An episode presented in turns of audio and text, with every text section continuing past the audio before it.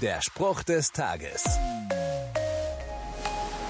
Sie ist wie eine Schlingpflanze, die ich nicht mehr loswerde, die Sünde.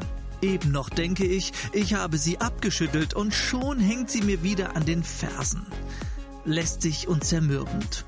Daran musste ich denken, als ich diesen Vers in der Bibel gelesen habe. Lasst uns alles ablegen, was uns in dem Wettkampf behindert, den wir begonnen haben, auch die Sünde, die uns immer wieder fesseln will.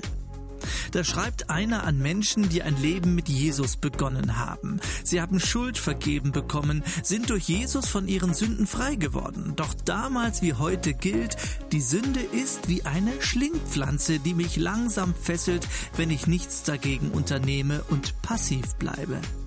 Es ist ein täglicher Kampf, den ich aber mit der Hilfe von Jesus gewinnen kann, weil er ihn schon längst für mich gewonnen hat.